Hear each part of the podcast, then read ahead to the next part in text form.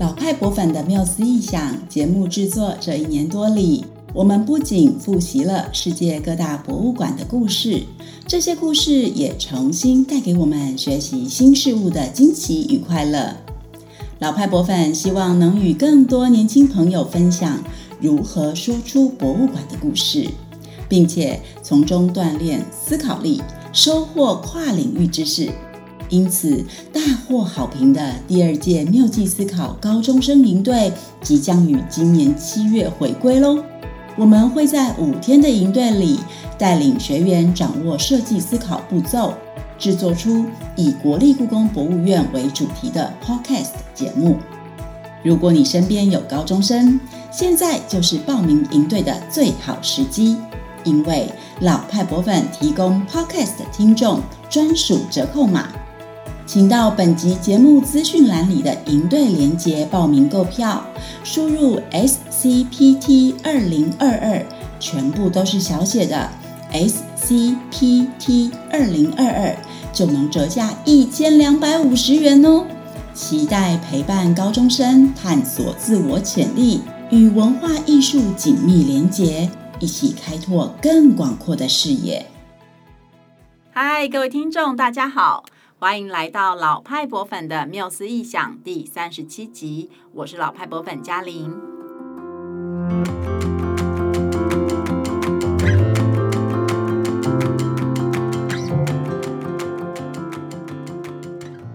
在这个节目里呢，老派博粉会和大家分享分布在世界各地的现代博物馆是怎么样诞生，以及这些诞生故事背后与哪些历史脉动、人类发展息息相关。上周啊，我们介绍了诞生于博览会的东京国立博物馆。那这个礼拜呢，我们要延续上个礼拜的主题，继续聊聊这个全日本规模最大的博物馆，还有哪一些值得大家造访的魅力。希望听完今天的节目之后，大家会感到有一点点坐立难安，有一种很想要赶快买机票，马上飞到东京参观的冲动。那今天要来一起聊天的伙伴是慧芳。Hello，大家好，我是慧芳。我记得我好像几年前去日本玩的时候，也有曾经参观过东京国立博物馆。嗯，真的哦，好好哦。对啊，不过当时我光是参观本馆。就花了整整一个下午吧。哇哦！但是除了本馆之外，其实东京国立博物馆还有另外五个常设展馆。对，超多的，真的是总共有六栋建筑物构成的一个博物馆群。哇，这规模真的是大到完全无法一次就参观完啊！对啊，就是光是想象就觉得好像光是东京国立博物馆的博物馆群就要准备个六天之类的哈。嗯，而且你也正好说到了我们今天要聊的重点啊，就是它其他的这些场馆，这些常设馆呢，他们虽然都是东京博物馆群的一份子，与这个本馆共享同一个名字，但是因为他们典藏的文物啊、作品啊，还有主题都不太一样，成立的时间年份也不太一样，所以他们都各自拥有属于自己的故事呢。听起来很有趣诶，那我们要先从哪个常设展馆开始聊起呢？不如呢，我们就从二次世界大战就是结束的时候改名为东京国立博物馆以后啊，它第一个扩建的这个常设展馆来说说吧。哈，好啊，这个常设展馆叫做法隆寺博物馆。那大家应该有听到关键字就是法隆寺。嗯、那慧芳，你要不要猜猜看，这个馆舍里面展示的文物是什么主题呢？既然名字有寺庙的“寺”这个字，嗯，我觉得里面展示的主题应该就是佛教文物吧，例如佛像之类的。对对对，法隆寺宝物馆里面就是法隆寺这座佛寺里面原本保存的佛教宝物嘛，哈，那。呃，据说呢，这个位在日本奈良的这个古老寺庙啊，已经超过了一千四百岁以上了。哇，那这些宝物是怎么来到东京国立博物馆的呢？是博物馆向寺庙购买的，还是说是寺庙捐赠给博物馆的？诶，其实都不算是。这个故事的开端和就是日本皇室其实比较有关系。哦，日本皇室。对，就是首先呢、啊，虽然说法隆寺它建立的历史到现在仍然是众说纷纭啦，就是有很多个版本。嗯、比如说有一个版本是说呢，呃，这座寺庙是在西元六百年左右由传奇皇室成员圣德太子所建立的。但是也有另外一个说法是说，呃，法隆寺啊，它其实是古代韩国百济这个地方的工匠，他把中国的佛塔技术传到日本，然后就修建了法隆寺这样子。不过无论如何，就是这座佛。佛寺就是对日本而言是非常重要的嘛，因为它不仅是过去一千多年以来就是保存了无数珍贵的日本佛教文物，它的西院就是西方的西哈那个西院，嗯，同时也是全世界现存最古老的木构建筑群。那么也在一九九三年的时候啊，就是呃联合国教科文组织 UNESCO，它就把法隆寺地狱的佛教建筑物来登录为世界遗产，这样子哈。但是呢，其实法隆寺它在获得这项光荣的头衔之前呢，有一段时间曾经遭受到蛮严重的破坏。哦，到底是发生了什么事啊？呃，就是我们可能大概有一点概念，就是当在大概在一八六八年那前后啊，呃，日本为了要追上西方国家这种现代化跟强盛，他们就开始了明治维新。嘛哈，江户幕府最后一位将军德川庆喜，他就把政治实权交还给天皇啊。嗯，那这一项大政奉还的举动呢，就让明治天皇开启了新的统治时代。然后，为了强调天皇统治的正当性，政府呢就开始鼓吹神道教，因为在日本神话里面，天皇是神道教里面这个天照大神的后代，也就是其实跟我们的皇帝是。有神的这个，嗯嗯，就有点关系啦，我觉得有点类似这样。不管嘛，就说天皇是神的后代。嗯、那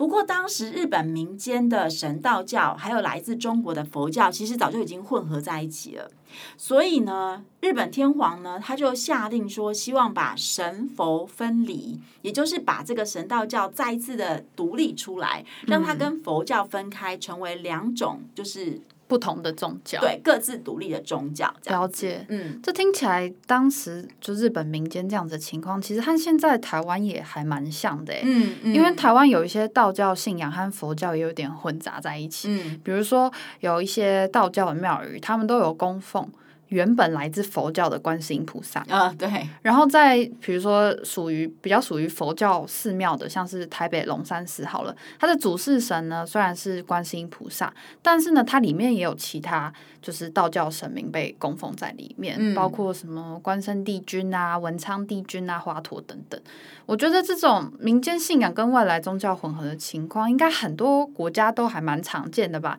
有一种宗教在地化的感觉。对对对，它其实是人类发展。当中一个蛮常见的现象哈，但是因为当时就是那个历史脉络的关系嘛，就是明治天皇呢，他就颁布了这个呃独尊神道教的命令，结果就造成了日本佛寺遭到排斥和损毁。好，虽然就说其实原本这个命令他只是希望把神道教跟佛教分开，对，okay. 并没有要真的要排斥佛教这样，但是还是引发了一些就是民众去废。呃，废掉佛教的这个运动这样子哈，那也因为这样子呢，所以很多日本佛寺主要供奉的对象呢，都被更换成神道教的这个大物主神，然后神道教也成为了日本的国教。嗯，所以法隆寺就是在这个时期被破坏的吗？对，就是因为那个改朝换代，就是呃这个大政归还的举动哈，然后呃呃这个天皇。就是再一次统治，开启了明治维新的这个举动呢，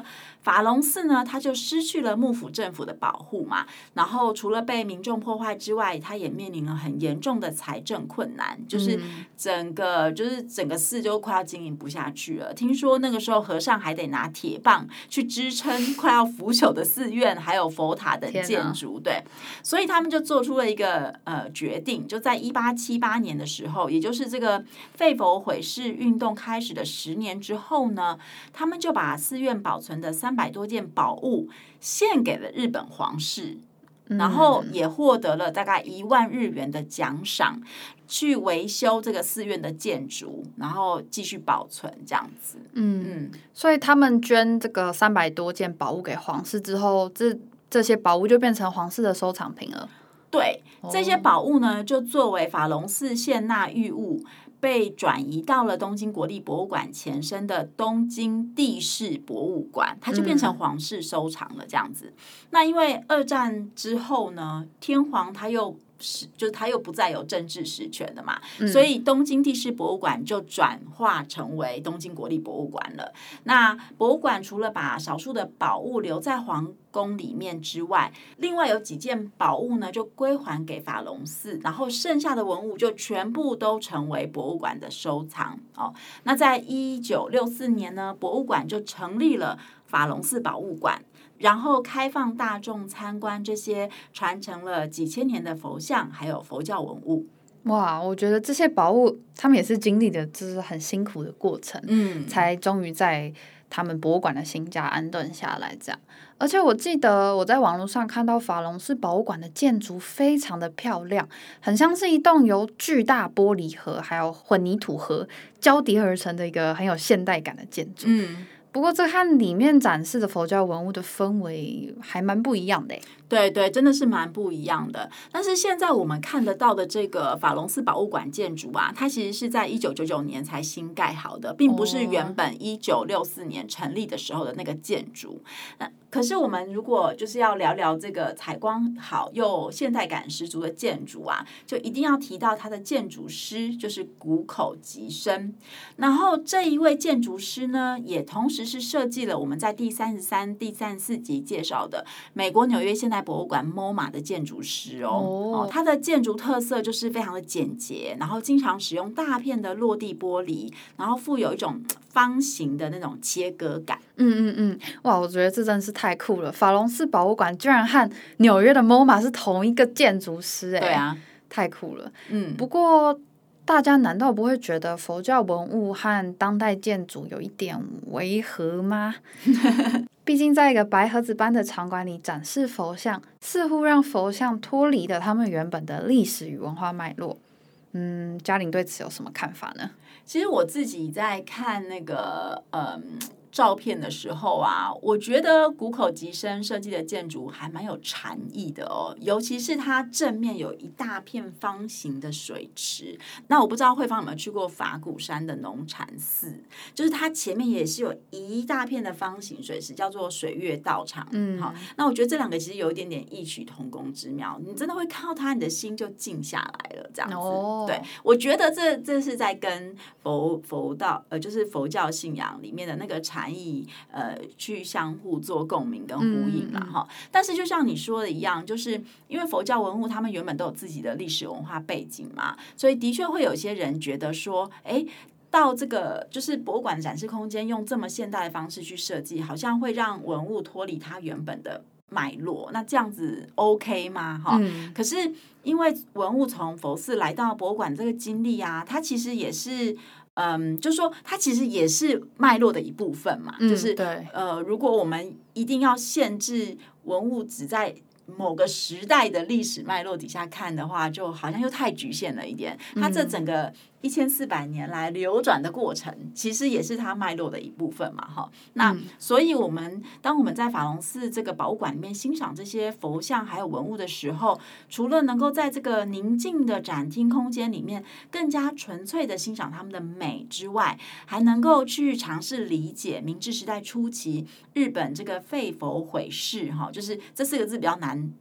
直觉的想到，就是废除，想要废除佛教，嗯、然后想要销毁呃释迦，就是那个解释的释，对，解释的释，嗯、那其实是释迦嘛，就是我们在谈佛教的时候的一个用词哈，这段历史这样，那。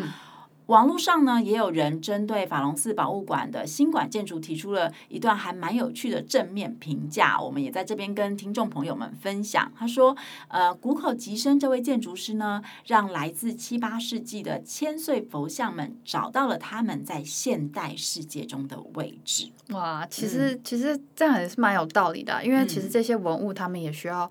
就是跟现代社会呼应啊，在我们去参观的时候，就是会。才会更有共鸣，会觉得跟我们的生活息息相关。是是，或者某种程度上，他他们的角色也一直不断在转换吧。就是当他过去在寺里面的时候，他可能是一个被崇拜、一个精神连接的这个对象。嗯嗯。那但是当当他到美术馆之后，他的精神连接，他跟我们精神连接的方式已经不一样了。对，他已经是个艺术品了。对对 对，可以可以算是一个艺术品。所以他在不同的时代、不同的时空背景下，他扮演的角色也是一直在改变的。嗯，而且其实刚才嘉玲讲那段也有提醒到我，就是说，其实我们前面像大英博物馆那些，我们也有一直在讨论，比如说黑历史、嗯、那些因为殖民的原因收来的东西，就是不是我们在博物馆看那个文物，不是只有看到它本身，嗯。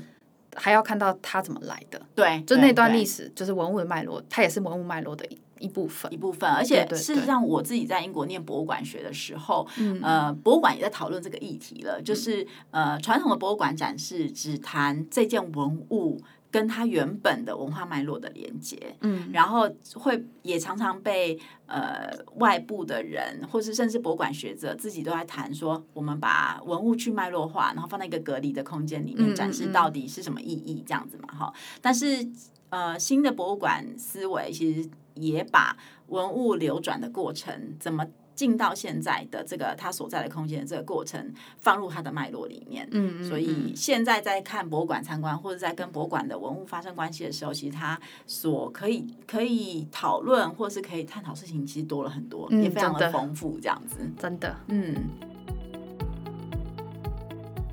噔噔，老派博粉最新力作来喽！如果你想与孩子、家人、伴侣、好友或者公司团队一起在游戏中学习艺术，创造特别又美好的约会时光，老派博粉现正推出《大师密码：他、他、他们的脸后故事》。这是一款专门为艺术学习者设计的展场探索游戏。在会动的文艺复兴这个精彩的展览中，为你与伙伴开启一趟与文艺复兴大师相遇的心动旅程。这套探索游戏结合了纸本卡牌与 LINE 互动机器人，你会先透过卡牌的引导，找到展场中相对应的大师画作，并透过观察发现大师画作的秘密。将你的发现输入老派博粉缪斯异想的 LINE，就会有各种的惊喜互动，包括嘉玲说故事给你听哦。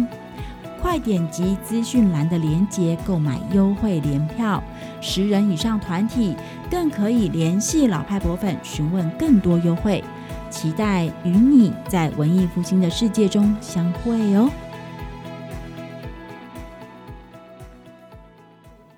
你知道，在东京国立博物馆的常设分馆里面，其实还有另外一栋建筑物，也是由谷口建筑师设计的哟。哦，我不知道哎，但这位建筑师也太厉害了吧！他设计了好多博物馆的建筑。嘿嘿，虽然都姓谷口，但其实不是同一个人，哦、而是谷口吉生建筑师的父亲谷口吉郎。他名字才差一个字，对对对，超像的。他呢是设计了东京国立博物馆的东洋馆。好，就是相对于西洋的那个东洋哦。那这个馆它是在一九六八年，也就是法隆寺博物馆成立之后的四年才成立的，并且在二零一三年完成了旧馆的建筑翻新。那东洋馆里面展示的是哪些主题或类型的展品呢？它主要就展示亚洲各地的艺术品啊、工艺品啊，然后也有少部分来自欧洲跟非洲的展品。这样子、嗯、说的也是，因为毕竟在日文里面，东洋。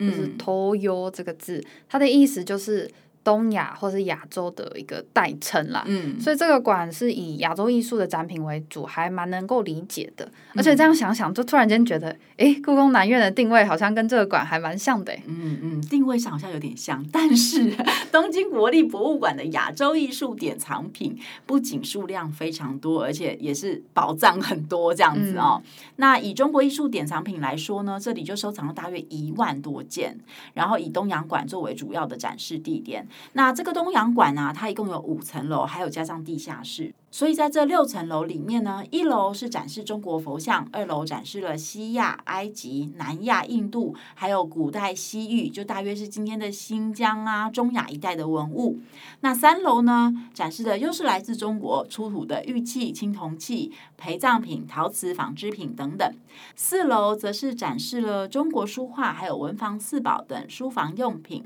那五楼展示的是中国的漆器啊、清朝的工艺品啊，还有朝鲜的艺术与文物。那么地下室呢，就展示了东南亚还有印度地区的艺术和文物。你看，我们刚刚讲了六层楼里面，应该是有四层楼都在展出跟中国有关的东西嘛，对不对？所以你可以想象，它中国艺术品的数量是是相当的惊人？真的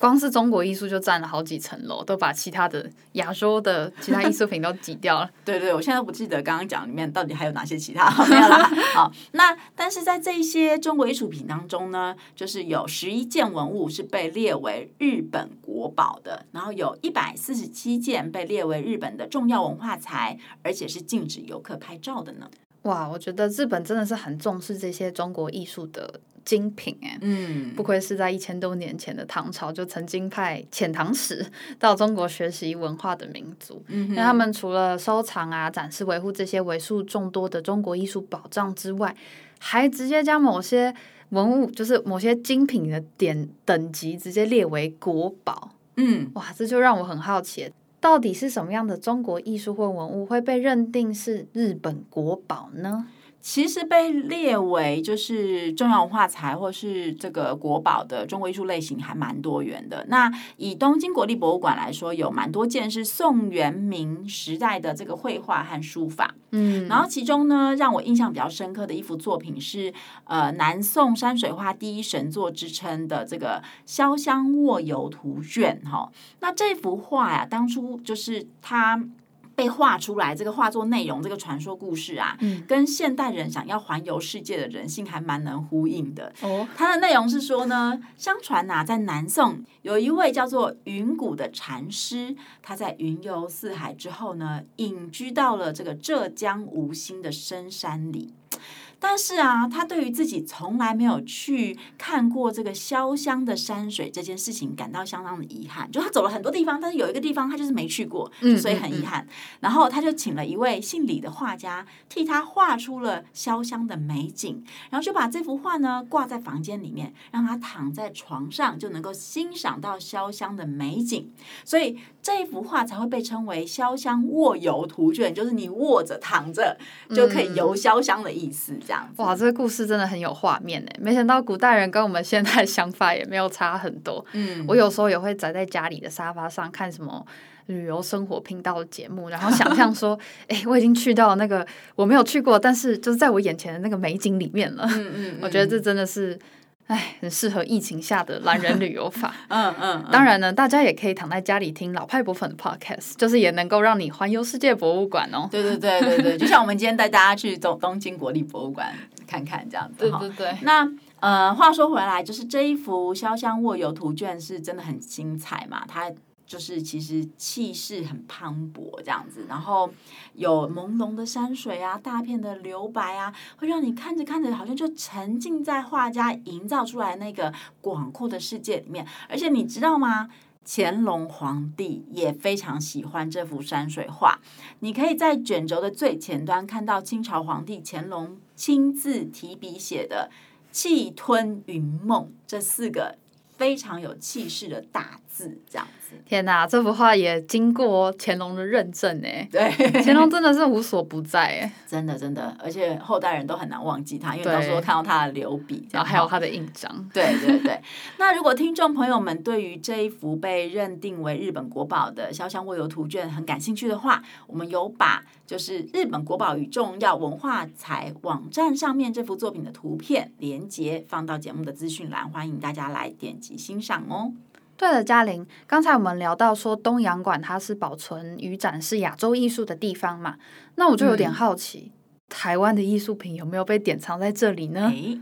还真的有哦，虽然数量不多啦哈，但是呢，目前呢、啊，东京国立博物馆，它收藏了接近两千件台湾汉人还有原住民的文物，包括了风俗图画呀、服饰、家具、武器、乐器、游戏用具、渔具、渔耕器具等等。这样，那这些文物呢，主要是来自于日本统治台湾的初期，因为那个时候台湾成为日本的新领土了嘛，所以就吸引了很多这些人类学家啊过来探查，植物学家啊等等哈，然后就在就把他们探查过程中收集到的物品带回日本。那日本人他们对于台湾原住民相关的文物是真的还蛮感兴趣的哦。那二十世纪初的时候呢，台湾原住民文物甚至是常设展的展示项目之一哟哈。不过后来一方面因为一九二三年关东大地震造成了博物馆的损失，那另外一方面因为二次世界大战之后政治气氛也转变了嘛，所以就再也没有把台湾原住民的文物当做常设展的一部分了。但是呢，东洋馆成立之后后呢，也曾经举办过亚洲民族文化的主题特展，然后那个时候呢，就有展出我们呃蓝屿的达悟族，还有排湾族等台湾原住民的文物。嗯，听起来一刚开始日本是因为。就是殖民台湾的原因，所以才开始收藏台湾相关的文物。嗯，不过到了战后，台湾不再是日本的殖民地，而是成为了亚洲的一份子，或者说是东洋的一部分。对，我想那个展示的脉络跟论述应该跟殖民时期非常不同吧？是啊，真希望未来有机会可以在东洋馆看到跟台湾相关的展览呢。对，如果有办的话，一定要去看看，看他们怎么诠释现在的台湾跟台湾原住民哈。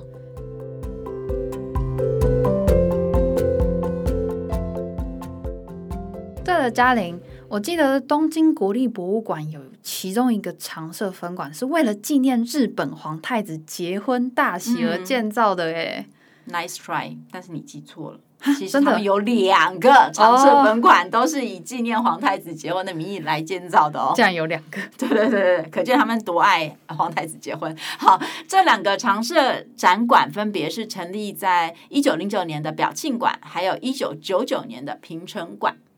一九零九跟一九九九，哇，这两个馆成立年份刚好相差九十年呢。对，其中表庆馆是为了庆祝当时还是皇太子的大正天皇结婚而建造的，那平城馆就是为了庆祝现任的天皇，就那个时候还是皇太子嘛，哈，就是令和天皇结婚而建造的。嗯，这我知道，当时就是现在的这个令和天皇，他跟有日本新女性之称的外交官雅子结婚，所以相当的轰动。嗯、对，不过算一算，大正天皇其实是现任天皇的曾祖父。嗯，隔了三代才又盖了一个博物馆。诶，不知道这两个馆舍分别有什么不一样的特色？其实真的还蛮不一样的。就是如果我们从建筑外表来看，就可以很清楚看到他们来自于不同的时代。这样子，嗯、已经超过一百岁的表庆馆呢，它的外观就是一栋。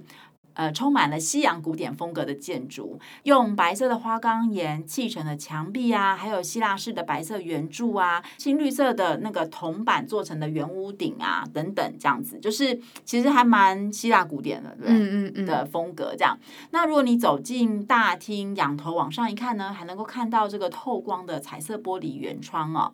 那这个建筑特色呢，就反映出了二十世纪初日本对于学习与实现西方现代化风格的渴望啊、哦，那反观平城馆，它则是用了大片的玻璃，然后做出一个很利落、很有现代感的这个建筑，然后外面还有喷水池，这样子，嗯嗯，很摩登。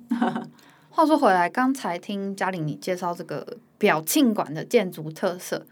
哎，我怎么觉得有点耳熟？尤其是当贾玲玲讲到那个青绿色的那个铜板的圆形的屋顶，嗯、还有说走进大厅之后仰头可以看到那个彩色的玻璃圆窗，我觉得这听起来好像是国立台湾博物馆的本馆建筑诶。这样子讲，好像是真的有一点像哦。而且刚好这两个博物馆都是二十世纪初由日本建筑师建造的，有西方古典风格的建筑。嗯，虽然外墙跟柱子的设计可能会不太一样，但我觉得屋顶跟彩色玻璃圆窗这两个部分应该还是蛮类似的。嗯，如果听众有兴趣的话，可以去 Google 比比看这两个建筑是不是真的很像。对，或者你可以直接飞去日本比一下。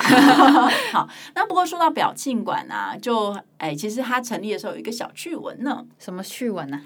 呃，听说呢，在盖表庆馆的时候啊，其实政府跟皇室都没什么钱，嗯、所以他们是透过了日本国民的捐款募资，才终于筹钱盖了这栋纪念大正天皇结婚之喜的博物馆，而且这栋建筑。也很幸运哦，因为在日本，在一九二三年的时候，发生了一场相当严重的这个关东大地震。那个时候啊，东京国立博物馆的本馆就遭受了非常严重的这个损坏嘛。可是表庆馆却奇迹似的完好无缺，一直到现在哦。所以这一栋建筑后来也被日本政府指定为国家的重要文化财呢。嗯嗯，就是那个大地震部分，上一集好像有提到过。嗯，哇，我觉得这个表庆馆这栋建筑物真的是福气满满。对，那虽然呢，这个表庆馆刚成立的时候啊，它其实是日本第一个美术馆，就那个时候就以这个头衔跟名称，在日本是相当有名的。不过现在它只有在筹办特展还有特殊活动的时候才会对外开放。那大家有兴趣的话，还是可以远远的去欣赏它的建筑外观。那平城馆呢？平城馆呢，就是以日本考古遗迹为主题的一个馆舍，它里面的展品是所有东京国立博物馆常设馆里面呢年纪最大的。好、嗯，有很多来自于石器时代的艺术品，嗯、像是神文时代还有古坟时代的这个直轮陶俑，还有土偶，以及弥生时代铜制的祭祀用品等等。这样，那其实有一些陶俑和土偶呢，他们的表情都蛮可爱的。呃，然后再加上他们都是日本，就是学生从小到大在课本上就要读的历史文物嘛，嗯、所以这些展区都很受小朋友欢迎哦。我想校外教学应该一定会去吧。嗯嗯，但我我觉得他们我应该也会蛮喜欢的，对这个平成馆也蛮有兴趣，因为我还蛮喜欢考古文物的。对我自己也是对考古学很感兴趣，所以希望疫情结束之后可以好好的去欣赏那些可爱的陶俑，还有这个土偶这样子哈。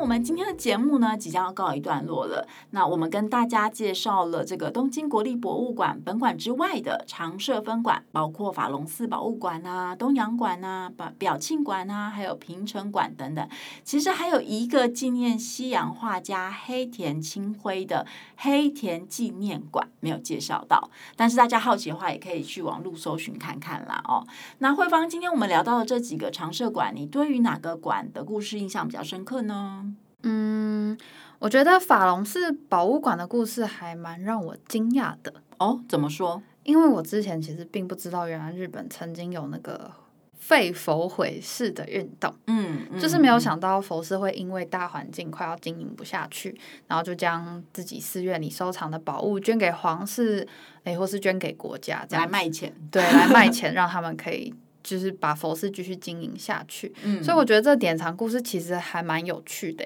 好像还没有就是在我们讲了这么多集之后，好像还没有特别听到哪一个常设展，对，哪一个典藏品是这样被收进来的？呃，有听到佛寺就是卖文物的啦，嗯、只是呃，可能都是直接被商人或是典藏家卖走，卖给收藏家，对对对，嗯、没有没有卖给皇室，对，真的。嗯而且它其实是皇室的原因导致他们的，对对对，可以这样说吧，这个因果关系还蛮妙的，对对对。嗯、所以，而且而且我其实也蛮好奇啊，就是在谷口吉生他设计的那种现代的博物馆建筑里面，如果我可以欣赏千年以上的佛教文物，会是一个什么样的神奇的感受？就是很想要去体验看看。嗯，我觉得应该是蛮特别的体验。其实我觉得我有一个很类似的体验呢，就是嗯。呃我非常喜欢京都嘛，嗯、然后京都的近郊有一个地方叫平等院，嗯，平等院也有一个用现代建筑做的宝物陈列馆，就是平等院本身也是一个佛寺，然后但是呢，他们有太多宝物，就是已经没有直直接放在佛寺里面，因为太脆弱了，所以他们有另外盖一个馆舍，然后把宝物放在那里面，用玻璃罩去做展示，这样子，那。我觉得日本人在把建筑跟自然生态的结合，还有跟里面文物内涵脉络的结合这件事情上面做的很厉害。嗯，就是他们可以创造出另外一个呃非常宁静有禅意的展示空间，然后又很有现代感，然后去展示这些千年宝物。对，我大概可以想象，那真的是一个蛮特别的经验，这样子，嗯，听起来很棒。对，然后我超爱平等院，欢迎大家去京都的时候也要去一下这样。然后也很欢迎大家到各大社群媒体，像是脸书、IG、Line 等等，搜寻老派博粉的缪斯意想，追踪我们，并且传讯息跟我们分享你最喜欢或者是印象最深刻的东京国立博物馆的常设分馆哦。如果你觉得这集节目内容不错的话，也请分享给身边有需要的人，或是点选赞助连结，让老派博粉陪伴你，继续说出更好的博物馆故事。日本建筑师谷口吉生曾经说：“建筑物是一个容器，里面会放东西。博物馆就像一盏日本茶杯，它不会炫耀自己，但当你注入绿茶的时候，茶和茶杯互相映照，显现出双方的美好。”我觉得我自己很喜欢谷口吉生这个比喻，哈，就是能够体会。品味那种茶跟茶杯、博物馆还有文物相互交融的美好的人，想必都是老派的博物馆粉丝，也就是你跟我啦。好，嗯，那下一集我们会介绍哪些博物馆呢？敬请期待。我们下一次见喽，拜拜，拜拜。